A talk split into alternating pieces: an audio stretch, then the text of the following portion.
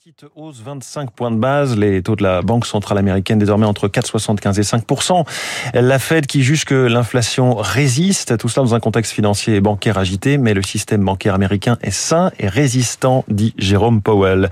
Emmanuel Macron dénonce le cynisme des grandes entreprises qui font des revenus tellement exceptionnels, dit-il, qu'elles en arrivent à utiliser cet argent pour racheter leurs propres actions.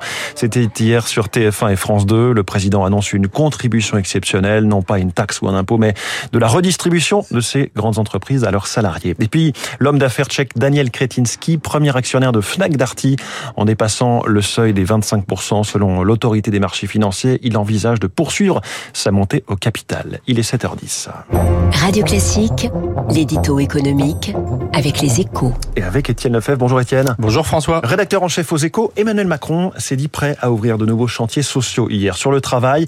Mais les syndicats et le patronat sont-ils prêts à prendre la balle au bon? Eh bien, du côté du patronat, sans aucun doute, le président du MEDEF, Geoffroy Roux de Bézieux, avait d'ailleurs fait des offres de service le matin même dans une interview aux échos. Après la réforme des retraites, difficile mais nécessaire, il faudra bien repartir sur de nouvelles bases.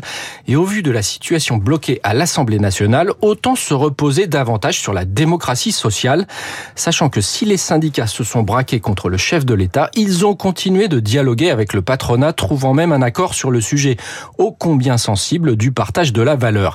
Et ce, au beau milieu du conflit des retraites. François Asselin, côté CPME, est sur la même longueur d'onde, lui qui a œuvré à trouver une solution acceptable par tous sur l'intéressement dans les PME. Les chantiers sur le travail ne manquent pas, emploi des seniors, reconversion professionnelle, compte épargne temps.